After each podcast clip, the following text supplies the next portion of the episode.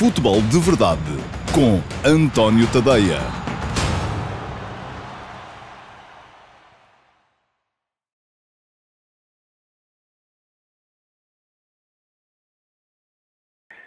Olá, muito bom dia a todos. Eu sou António Tadeia. Este é o Futebol de Verdade de 2 de dezembro de 2020, dia eh, que se segue ao apuramento do Futebol do Porto para os oitavos de final da eh, Liga dos Campeões, conseguido ontem por duas dias. Primeiro o empate uh, em casa com o Manchester City por 0 a 0, serviria de qualquer modo, fosse qual fosse o resultado no outro jogo do grupo, e depois também, ou ao mesmo tempo, por via uh, da derrota do Olympiacos em Marselha contra o Olympique. Uh, isto também quer dizer que qualquer que fosse o resultado do Porto no Dragão contra o City, o Porto estaria sempre apurado também, uh, de qualquer forma, portanto não precisava sequer daquele ponto que arrancou ao Manchester City. É puramente meritório, já lá vou, mais daqui a bocado. antes de um, entrar na análise do jogo, gostava de salientar aqui uma questão e de, de, de, de certa forma, responder assim, olhos nos olhos, um, a quem, uh, à nação portista, que hoje parece que está um bocado indignada comigo, há muita gente já, no, por causa do meu texto da manhã, do uh, último passo de hoje, uh, que muita gente que já me recomendou uma série de marcas de comprimidos para a azia e para os problemas do trato estomacal, é coisa da qual não padeço, felizmente, nem por condição clínica, nem sequer por causa de resultados de futebol, era o que mais faltava se eu, ao fim de 30 anos a trabalhar trabalhar com futebol ainda ficasse ou ficasse alguma vez com azia ou preocupado com um resultado, mais a mais com uma vitória de uma equipa portuguesa nas competições europeias. Era o que mais faltava. As pessoas é que estão, de facto, muito mal habituadas e veem sempre as coisas do seu ponto de vista e recusam-se sempre a ver os outros pontos de vista. Os outros pontos de vista são... As pessoas em Portugal, quando ganham, e isto é válido para Porto, Benfica, Sporting, toda a gente. Quando ganham, acham sempre que estão a ganhar contra os malandros dos árbitros, dos jornalistas, dos adeptos, dos adversários, toda a gente. É tudo malandrada. Uh, e, uh, enfim, fica aqui a nota, não, não me revejo nesse tipo de, de situação. E porquê é que isto se verificou?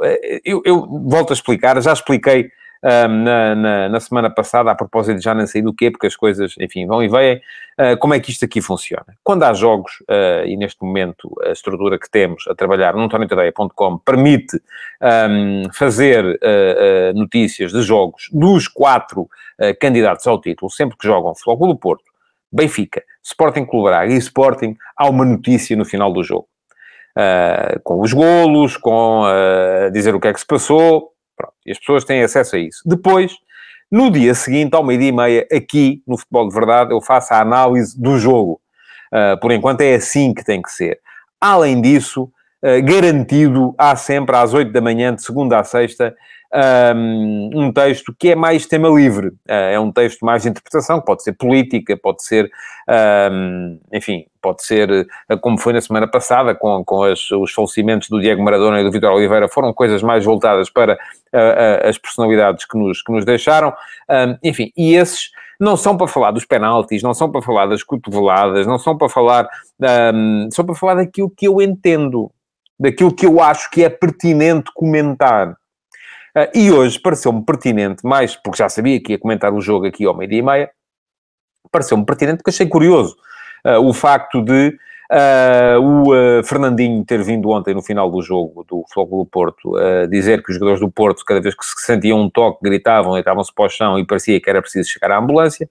E achei curioso que o Sérgio Conceição, no final, tivesse respondido dizendo que se o Guardiola estava chateado é normal porque ele também estaria se com o orçamento que tem o Guardiola não tivesse conseguido ganhar o foco do Porto. Ora, isto são os argumentos transpostos para o outro lado que são usados, por exemplo, quando o Marítimo do Lito Vidigal uh, uh, joga contra um dos grandes. Já os, já os usou o Sérgio Conceição, já os usou o Jorge Jesus agora na, na última segunda-feira, um, e por isso mesmo pareceu-me ser uma daquelas assistências para golo perfeitas, porque nos faz o quê? Refletir. Não é seguir carneiradas, não. Aqui não há carneiradas. É refletir, é pensar porque é que quando joga o Porto ou o Benfica ou o Sporting com o Marítimo Uh, os grandes se queixam do Marítimo e o Marítimo responde a dizer que com o orçamento que tem é aquilo que pode fazer.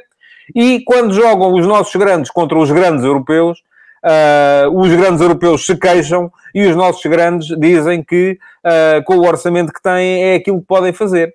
Eu, eu, a mim parece-me que há aqui uma coincidência que me parece interessante. Mas pronto, para as pessoas não. Para as pessoas o que eu devia era estar aqui a bater palmas e estou feliz, ainda bem que o Porto passou. Assinalei isso no mesmíssimo texto. Um, o do Porto conseguiu mais um apuramento para os oitavos de final da Liga dos Campeões. Eu hoje de manhã, aliás, fiz essas contas e cheguei à conclusão que uh, 81% dos apuramentos para os oitavos de final nos últimos 10 anos foram conseguidos por países dos Big Five, uh, a saber, Inglaterra, Espanha, Alemanha, Itália e França. Uh, e dos uh, 19% que restam, 10% foram conseguidos por equipas portuguesas. Isso é bom, é sinal que Portugal está logo ali. Está, enfim, ainda assim um bocadinho longe da, da, da, da França, não é? Porque Portugal tem 5% dos apuramentos, a França tem 10%, temos que trabalhar para melhorar isso. E o texto de hoje de manhã foi precisamente no sentido de conseguirmos ou de tentarmos refletir e tentar perceber como é que é uh, possível melhorar isso. Não há aqui azias. Um, agradecia também, enfim, gosto muito dos vossos comentários, uh, mas uh, não achem que. Eu, eu, eu não me meto no vosso trabalho, não, se vocês são talhantes, eu não digo que deviam cortar a carne assim ao assado. Um, se são, se trabalham numa peixaria, não digo que deviam amanhar o peixe assim ao assado. Não é? Portanto, não. Uh, agradeço os vossos comentários, mas não, um, a sério, não movam processos de intenções, porque não há aqui azias nenhumas. E acho curioso, aliás, que entre todos aqueles que vieram comentar, uh, toda a gente viesse dizer que eu estava a... Até a escolha da foto enfim, se estava a falar do Sérgio Conceição e do Luís Vidigal, o mais normal era haver uma foto do Sérgio Conceição com o Luís Vidigal. Eu acho que são os dois abraçados, sorridentes, ainda bem que assim é. Clima de cordialidade que ontem não houve, por exemplo, no, no Porto Manchester City no final. Um, mas até a escolha da foto foi interpretada como eu estava a criticar o Sérgio Conceição. Não, porque é que não disseram que eu estava a elogiar o Luís Vidigal? Eu não fiz lá nenhum juízo de valor. Eu não disse lá que... Uh, ah, um, que o, o, Sérgio Conceição fez mal ontem, ou que o Luís Vidigal fez mal na segunda-feira contra o Benfica. Nada. Vocês é que acham que sim, e depois uh, vão buscar e, uh, aquilo que estava recalcado no vosso, no, no, no, no vosso pensamento e, e, acabam por, como não gostam também, como é evidente, de, de, de, de, ver, gostam mais de ver futebol ofensivo que futebol defensivo, uh, acharam que eu estava a criticar. Não estava. Bom, só achei curioso e não vou sequer perder mais tempo com isto. Convido-vos a darem um saltinho ao antoniotadeia.com para lerem o uh, último passo de hoje, porque acho de facto que este guião é um guião que se repete vezes sem conta, uh, e porque é isto que diz o Jorge Miguel Henriques, que não tem cá um caça com gato, é simples, estas desculpas dos milhões dos outros já era tempo de acabarem, é verdade, mas era tempo de acabarem não é só quando nós somos os pobres, quando somos os ricos também se pode parar com isso, não é? Uh, uh, e com as críticas à maneira que os outros... Eu acho que é uma maneira de lá chegarmos. Enfim, eu ainda hoje no texto, adiantando só aqui um pequeno uh, lamiré, a questão do orçamento é real. A diferença de orçamentos do Porto para o Manchester City é brutal, tal como é brutal a diferença de orçamentos do Porto para o Marítimo. Portanto, essa diferença de orçamentos é difícil de anular. Eu também já deixei pistas sobre como é que isso se pode anular e passa por os clubes partilharem todos o mesmo mercado, coisa que não acontece neste momento. Agora, a questão que se coloca aqui depois é como é que, com essa diferença de orçamentos, nós podemos contribuir para diminuir esta diferença que existe entre futebol praticado e entre poderio de uma equipa e da outra. Nenhuma crítica um, à forma como o Sérgio Conceição colocou a equipa a jogar hoje, ontem, já vou falar disso mais daqui a bocadinho, um, mas também uh, eu acredito que o caminho é outro. Acredito que o caminho é um, e estou a falar do futebol português em geral, não estou a falar do jogo de ontem. Estou a falar na generalidade. Eu acho, porque acho, e já o disse aqui várias vezes, que então isso nos grandes, porque os, os jogadores dos grandes sentem-se normalmente protegidos, porque já sabem que os árbitros, se calhar, inclinam um bocadinho mais para o lado deles do que para o outro, sentem uma deslocação de área caem para o chão e é falta. Está mal. E era aí que as coisas deviam começar. É, foi só isso, era só aí que eu queria chegar. Não era se a equipa defendia mais, ou atacava mais, ou metia mais gente na frente, ou mais gente atrás da linha da bola. Não, nada disso. Esqueçam. Estava aqui a querer falar, sobretudo, de uma questão que é uh, a tendência que há para os nossos jogadores em Portugal, do Porto, do Benfica, do Sporting, do Braga, toda a gente, caírem em demasia. E para os árbitros, apitarem em demasia. Se, se os árbitros deixarem de apitar, é segurinho que eles vão deixar de cair. Uh, isso, para mim, é seguro. E era só aí que eu queria chegar, de resto Uh, epá, uh, francamente, não, não, não tenho cá azias, quero lá saber o que vocês acham que tenho, quem não gosta, põe à borda do prato e é assim que funciona em tudo na vida. Bom, vamos ao futebol. Um, vou começar pelo jogo do Benfica na, na Madeira no último, na última segunda-feira, porque ontem, como não houve futebol de verdade, não tive ainda a oportunidade de falar do, do jogo. Também do jogo já não haverá muito para dizer. Pareceu muito pobre a exibição do, do Marítimo, uh, muito francamente. Pobre, muito pobre mesmo. Uh, sem qualquer capacidade para sair a jogar enquanto, uh, não, enquanto não esteve a perder, de facto. Muita gente atrás, mas a questão nem sequer é essa. O Marítimo jogou com a mesma estrutura, por exemplo, no Dragão e conseguiu sair. Um, desta vez contra o Benfica não conseguiu. Um, aquilo que a equipa do Marítimo mostrou era que geralmente aliviava a bola para onde estava virado.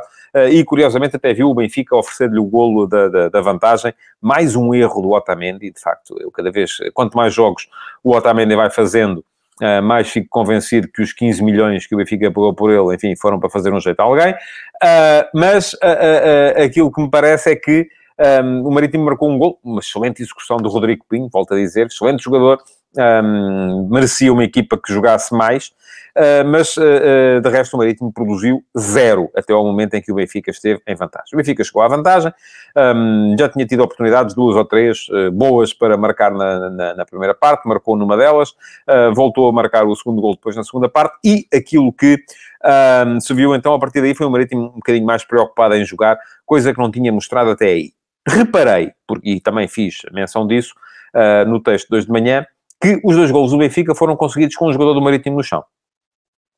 Uh, o primeiro golo acontece com o Pelágio deitado no chão, porque depois de chocar contra o seu companheiro de equipa, o Hermes, um, chocou, ficou ali no chão, não sei se estava, uh, se não se podia levantar para continuar a jogar, a verdade é que uh, ficou lá, o Benfica continuou a jogada e fez golo, o segundo golo enfim, é um bocadinho diferente, porque nasce de uma falta que foi mal assinalada pelo, pelo, pelo árbitro, pelo Manuel Mota.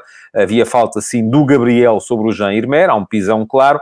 Um, o árbitro marcou a favor do Benfica, uh, o Benfica marcou rapidamente a falta e o Jair Irmer ficou lá também deitado no chão um, e uh, acabou o Benfica por marcar o segundo golo nesse, nesse, nesse lance. Ora, isto também me leva aqui a dizer, e foi por isso também um bocado que escrevi, que um, se as equipas uh, começarem a, a, a não, os jogadores começarem a não ficar tanto tempo no chão, se calhar é melhor, porque se tiverem 11 em pé para contrariar a equipa adversária, é melhor do que terem só 10.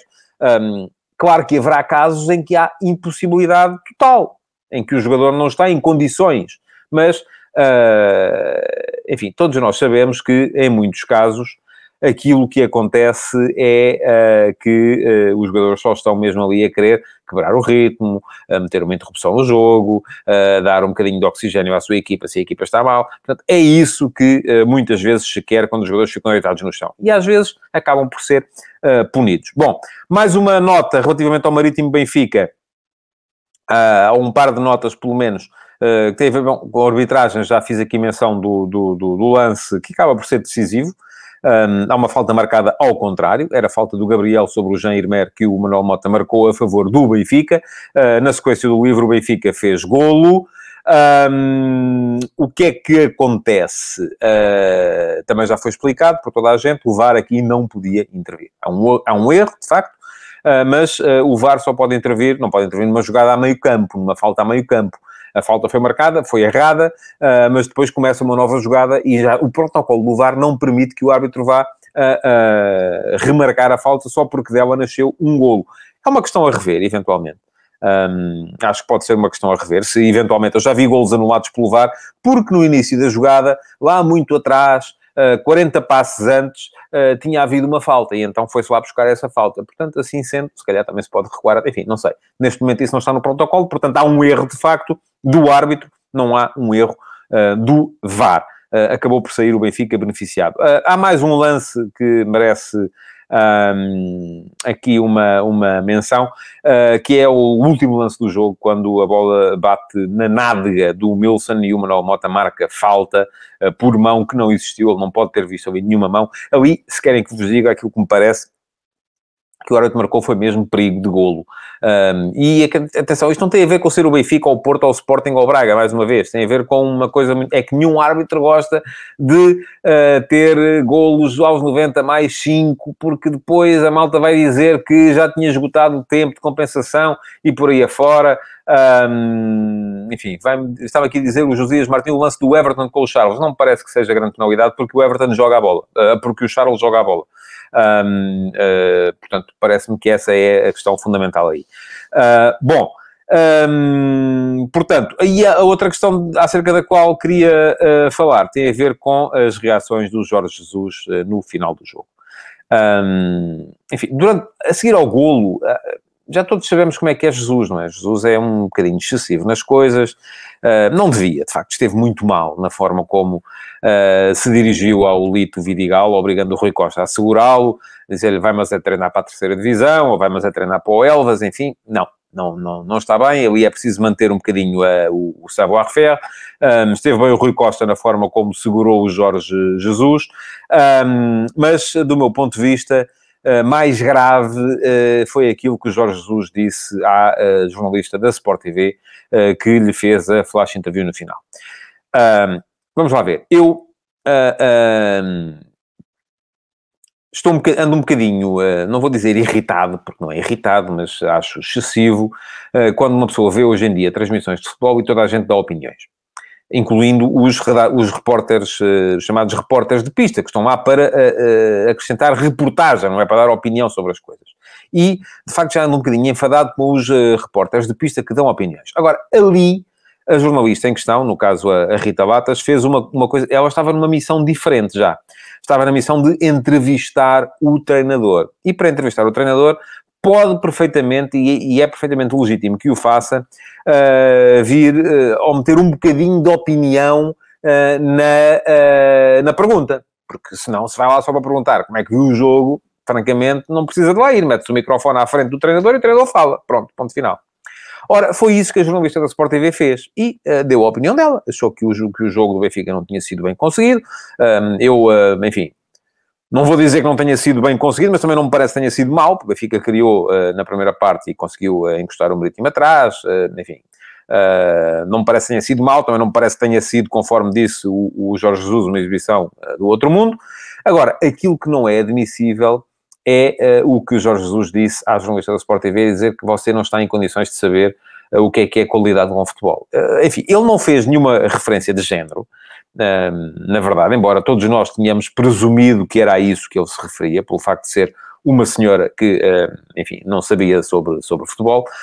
ele não fez essa referência, mas de facto, mesmo que não tenha sido por isso, não me parece que seja correto e parece-me que é, que é, e, e parece-me mais grave só por uma razão, porque não foi no calor do momento. Foi ao fim de um bocado. Foi, já tinham passado 5, 10 minutos depois do final do jogo, e o Jorge Jesus teve perfeitamente tempo a pensar naquilo que ia dizer, uh, não gostou e uh, quero crer que teve, teve, mesmo a ver com o facto de ter sido uma senhora a fazer a pergunta e isso não lhe fica bem. Uh, não lhe fica bem porque não há nada no cérebro dos homens que seja diferente do que há no cérebro das mulheres relativamente ao, ao futebol. Um, portanto, acho que já devia o Benfica e o Jorge Jesus ter se manifestado sobre o tema, quanto mais não seja para pedir desculpa e para perceberem que um, a atitude não foi a mais correta da parte do treinador. É este do Simão Rochinol, o Jorge Jesus foi mal educado, um, enfim, mas é demasiado levar a coisa para o machismo? Não sei, Simão, não sei se é demasiado ou não, um, não percebo por que razão uh, é que, uh, se não é mesmo uma questão de presunção uh, de achar que os jornalistas todos em si Uh, uh, portanto, convém que o Jorge Jesus explique se disse aquilo por ser uma mulher ou se disse aquilo por ser um jornalista. Um, porque se é assim, então deve ser o CNID do meu particular amigo Manuel Queiroz a manifestar-se, e acho que deve ser de qualquer maneira, uh, contra aquilo que foi a atitude do treinador do, do Benfica. Bom, um, acabou por ganhar o Benfica, ganhou bem, com justiça. O Marítimo não mostrou futebol para outro resultado e por isso mesmo continua o Benfica um, igual ao Sporting Clube Braga. Quatro pontos do Sporting na frente do campeonato, com dois avanços sobre o Futebol Clube do Porto. Uh, continuamos a ter assim um campeonato um, animado lá uh, na frente. Bom, vamos então passar para os jogos de ontem e para a Liga dos Campeões. Começar uh, com uh, os jogos que não, do Flóculo Porto, algumas breves notas para falar aqui uh, do apuramento do Flóculo Porto e do Liverpool, que foram as duas equipas que se apuraram ontem. E vou, antes disso, vou responder a esta pergunta do Josias Martins, que me pergunta se eu concordo com a ideia de que o Benfica não tem tido tanto sucesso na Europa como o Porto, porque nos últimos anos tem preferido a vertente económica ou financeira em vez da vertente desportiva. Não, eh, não concordo, Josias. Acho que não tem tido sucesso mesmo porque não tem tido sucesso. Ponto final. É, uh, uh, é insucesso. Pronto, só, é só isso. Uh, o Benfica tem preferido a vertente económica ou financeira, mas tem preferido para vender, mas também para comprar. Porque, se formos a ver, o Benfica vende jogadores fundamentais, o Porto também perdeu alguns e até os perdeu a custo zero, e o Benfica compra os jogadores a 20 milhões, coisa que o Porto não vai fazendo. Portanto, uh, acho que não tem a ver com política desportiva, tem a ver pura e simplesmente, se calhar, com uma questão de uh, falta de exigência, se calhar com uma questão de falta de capacidade, né? portanto, tem a ver com todas, uh, toda uma série de questões, mas não com uma questão de sucesso ou de, de, de vertente financeira, económica ou uh, desportiva, não creio que seja por aí. Acho que o Benfica, quando vai buscar o Darwin, quando vai buscar o Weigl, quando vai buscar o Otamendi a 15 milhões, quando vai buscar uh, o Everton a 20 milhões, uh, está a conseguir ou está a reforçar a sua equipa também por via dessa vertente económica ou financeira. Portanto, acho que não seja por aí que o Benfica não chega assim tão longe na Liga dos Campeões. Aliás, deixem-me só dizer isto. Uh, nos últimos 10 anos, dos uh, oito apuramentos de equipas portuguesas para os oitavos de final da Champions, cinco foram do Porto, três foram do Benfica. Aquela diferença grande uh, que se nota uh, se formos buscar todas as edições da Liga dos Campeões tem mais a ver com o período do Benfica pré-Jorge Jesus, pré-primeira fase de Jorge Jesus. E aí sim o Benfica era tenrinho, não chegava sequer à Liga dos Campeões, na maior parte das vezes, quanto mais à fase de grupos. aí sim Uh, o Foco do Porto, podemos dizer, é uma equipa que tem, sido, tem tido sucesso de forma muito mais consolidada ao longo dos tempos na Liga dos Campeões. tem tantos apuramentos como todas as equipas portuguesas somadas, ou melhor, tem o dobro dos apuramentos do resto das equipas portuguesas somadas. Portanto, aí sim uh, temos que curvar-nos perante a forma, o sucesso consolidado do Foco do Porto. Nos últimos 10 anos, o Porto ainda assim é maior do que o Benfica, tem 5 apuramentos contra 3, 6 se contarmos o deste ano, um, e isso já não é assim uma diferença tão grande, são 62,5% contra 37,5% do Benfica. Um, portanto, só fazer aqui esta pequena precisão, porque se formos a pegar apenas nos últimos 10 anos, a diferença já não é assim tão grande. Bom, notas de ontem. Apurou-se o Liverpool uh, com uma vitória contra o Ajax, um apuramento de facto uh, sem brilho, uh, num grupo onde, que, apesar de tudo, estavam a Atalanta, o Midtjylland e o, uh, e o Ajax. Um, o Ajax-Atalanta da, da, última jornada vai decidir quem é o segundo apurado neste, neste grupo. Um, enfim, a Atalanta vai ter que fazer pela vida, tal como fez no ano passado. Uh, depois de quatro jornadas em que só tinha um ponto, se não me engano, acabou por conseguir o apuramento com sete. Desta vez vai ter que deixar tudo para a última jornada e um jogo complicado em Amsterdão contra o Ajax. Um, também nota para o uh, Salzburg, que foi ganhar por 3-1 fora o Lokomotiv. Boas notícias para Portugal em termos de ranking, porque parece cada vez mais evidente uh, que o Lokomotiv vai ficar fora até da Liga Europa, o, uh, o que quer dizer que o, e para evitar isso vai ter que conseguir pelo menos ganhar ao Bayern Munique, pelo menos, e mesmo assim pode não chegar. não será fácil, com certeza. Um, o Salzburgo ainda vai decidir eh, na última jornada também com o Atlético de Madrid o apuramento. O Atlético ontem empatou em casa com o Bayern, nota para o golo do João Félix, um belo movimento de antecipação ao Chula. Um, enfim, o Chula continua a achar que é uma, o L mais fraco desta equipa do Bayern. Uh, tem muito tamanho, mas pouco, uh, pouco futebol. E, um, por fim, uh, aqui o registro para a segunda vitória em dois jogos do Shakhtar do Luís Castro sobre o Real Madrid. Uh, Pergunta-me o Ruben Mateus se eu acho possível o Real Madrid na Liga Europa. Acho, mas enfim. Uh, a questão é que neste grupo, Real Madrid, Borussia de Mönchengladbach, uh, Shakhtar e Inter de Milão, os quatro ainda podem apurar-se para a Liga dos Campeões e os quatro ainda podem ficar até fora da Liga Europa. Portanto, vai depender tudo daquilo que acontecer na última jornada. Um, o Real Madrid recebe o Borussia, uh, se ganhar passa. O Inter recebe o Shakhtar, se ganhar também, em princípio, passa. Um, enfim, o Shakhtar sabe que vai ter que pontuar, tal como o Borussia sabem que vão ter que pontuar fora. Um, vai ser um grupo que vai deixar tudo mesmo para a última, para a última jornada e uh, estou curioso, e naturalmente aqui também, porque há um português, não é? Um, a torcer pelo Shakhtar do, uh, do Luís Castro. Pronto. Vamos então ao jogo do Porto de ontem. Uh, o Porto voltou a abordar o jogo com o Manchester City com os três atrás e uma belíssima exibição do Diogo Leite, a mostrar que é e pode ser a solução para aquela zona do campo, na equipa do, uh, do Futebol do Porto. Não acredito que o Porto vá jogar muitas vezes mais uh, com três atrás. Uh, isto só aconteceu precisamente nestes jogos com o City, aconteceu mais uma vez, mas com uma estrutura diferente. Um, já lá vou a arbitragem, José Fidalgo, porque se vamos falar de penaltis, há um antes.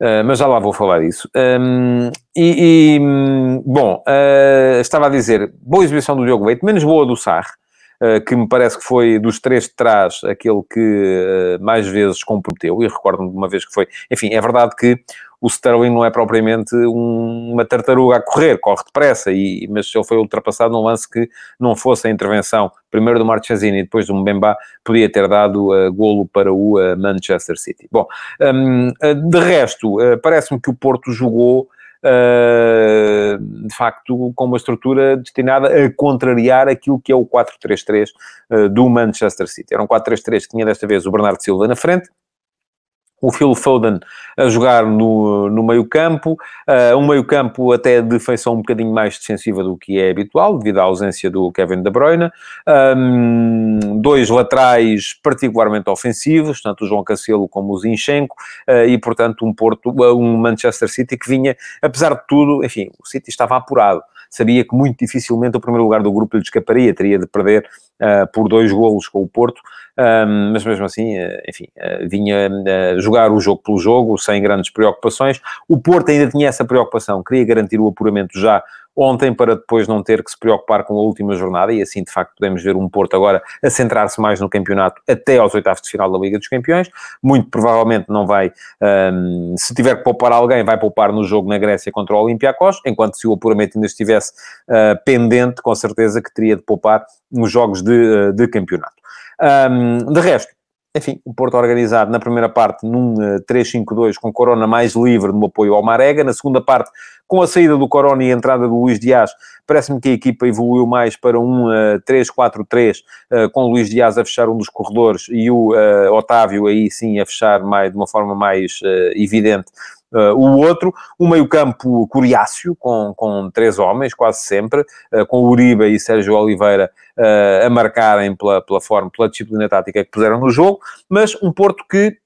Um, na verdade, não teve verdadeiras ocasiões de golo para colocar em risco a baliza do, eh, do, eh, do, do City. elas aconteceram mais do outro lado e houve uma exibição monstruosa do, do Marchesin. Um, houve também alguns falhanços uh, que roçaram o ridículo, aquele do Rubem Dias um, a meio metro da linha de baliza, a puxar a bola para trás. Enfim, olha, se fosse um ex-jogador do Porto, o que vocês não estariam para aqui a dizer. Vocês, benfiquistas, sportinguistas, por aí fora. Como é um ex-jogador do Benfica, é só. Um, se fosse um ex-jogador do Porto, estava comprado, estava a fazer o frete ao clube, enfim, é, é aquelas coisas coisas e depois dizem que eu é que tenho azia. Mas pronto, está bem. Uh, pronto, o empate acaba o Porto por, por conseguir empatar e de uma forma que até foi um bocadinho feliz, uh, porque o City teve as melhores ocasiões, mas Uh, se formos falar de arbitragem, de facto, há mais razões de queixa do Porto do que do Manchester City da arbitragem do uh, Sr. Kuipers. Um, bom, é verdade que sim, que há um penalti uh, do Ederson sobre o Otávio. Qual é? Alguém me perguntava aqui há bocado, eu vi pelo canto do olho, ehm, que o lance do Charles contra o uh, Everton no Funchal era igual ao lance do Ederson com o Otávio ontem no jogo. Não são. Não são por uma razão muito simples. O Charles joga a bola, o Everton, o Ederson não joga a bola. Ehm, e uh, a partir do momento em que o guarda-redes joga a bola, enfim, percebe-se o contacto. Uh, se não joga a bola e vai apenas a bola rolar o adversário, é falta. Portanto, uh, começa uh, aí sim, parece-me que há, havia ontem razão para uma grande penalidade de Everton sobre o Otávio. Só que antes há um lance do Sarr com o uh, Raheem Sterling que também era penalti a favor do, do City. O Sarr não toca a bola, derruba o adversário, é dentro da área, portanto não parece que haja grandes dúvidas também aqui. São dois lances que, no meu ponto de vista, o VAR devia ter avisado o Sr. Kuipers. Agora, aquilo que estamos a ver, muitas vezes, é que o VAR na Liga dos Campeões uh, não é tão interventivo como tem sido o VAR nos campeonatos nacionais. E por isso mesmo uh, acabam por só intervir. E eu acho que o VAR da Liga dos Campeões é mais fiel àquilo que é o espírito e o protocolo, um, porque só chama a atenção mesmo quando é absolutamente um, quando é absolutamente evidente o erro do árbitro. Há mais um erro uh, com peso no resultado, do meu ponto de vista, que é este que está a falar o José Fidalgo Martins, creio que sim, uh, devia ter sido expulso Fernandinho por uma cotovelada em Corona aos 40 minutos, era cartão vermelho direto, uh, e por isso mesmo o City ficaria a jogar com 10 durante toda a segunda parte e um bocadinho da primeira ainda. Um, portanto, são três os erros do árbitro, do meu ponto de vista, acaba por ser o Porto um bocado mais prejudicado do que o adversário, porque penalti por penalti acaba por sobrar aqui a expulsão perdoada ao, uh, ao Fernandinho. De resto, diz-me o João Pinto que o VAR na UEFA funciona pior do que em Portugal. Não sei se é pior ou se é melhor. Eu acho que em Portugal temos excesso de VAR, porque muitas vezes o VAR acaba por chamar a atenção para lances, e já falei aqui de alguns, que não são absolutamente evidentes. Uh, já falei aqui de alguns, não é preciso ir eh, muito, muito longe. Uh, lances, o VAR só deve chamar a atenção do árbitro quando o árbitro comete um erro evidente, quer em um da última jornada, olha, o gol anulado ao uh, Farense no jogo contra o Braga.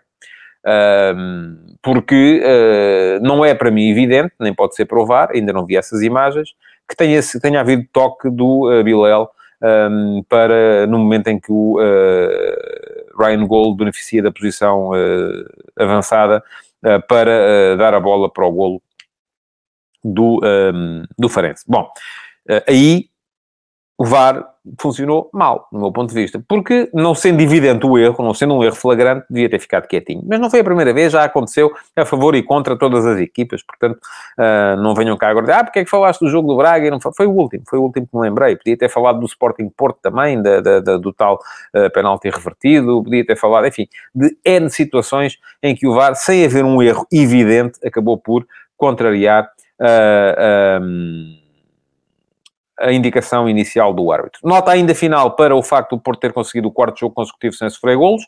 Muito mérito para o Marchesino na partida de ontem. São já 436 minutos desde o golo um, de Beto do Portimonense no, no Dragão. Um, foi mas foi também, e atenção, isto é uh, um fator negativo, uh, o primeiro zero ofensivo do Porto após 21 jogos. O último já tinha sido no dia 16 de junho, um, no jogo contra o Desportivo das Aves, 0 a 0, na altura, na 27ª jornada da Liga, passada. O City já tinha ficado em branco uma vez esta época, no jogo contra o Tottenham, dois treinadores portugueses a travarem a máquina de uh, ataque que é o uh, Manchester City do Pep Guardiola. Portanto, aqui algum mérito haverá também, com certeza. E pronto, estamos a chegar ao final, já passam dois minutos da uma.